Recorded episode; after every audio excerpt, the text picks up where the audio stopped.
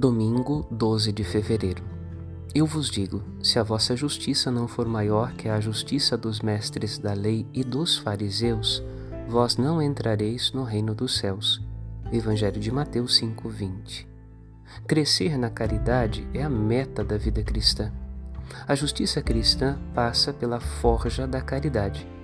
Caridade de Deus para conosco, caridade para com Deus e no trato entre nós. Jesus no Evangelho nos convida a passar da mera observância formal do mandamento para uma vida nova pautada na caridade de Cristo. Deus não nos deu apenas mandamentos, mas indicou-nos um novo modo de vida.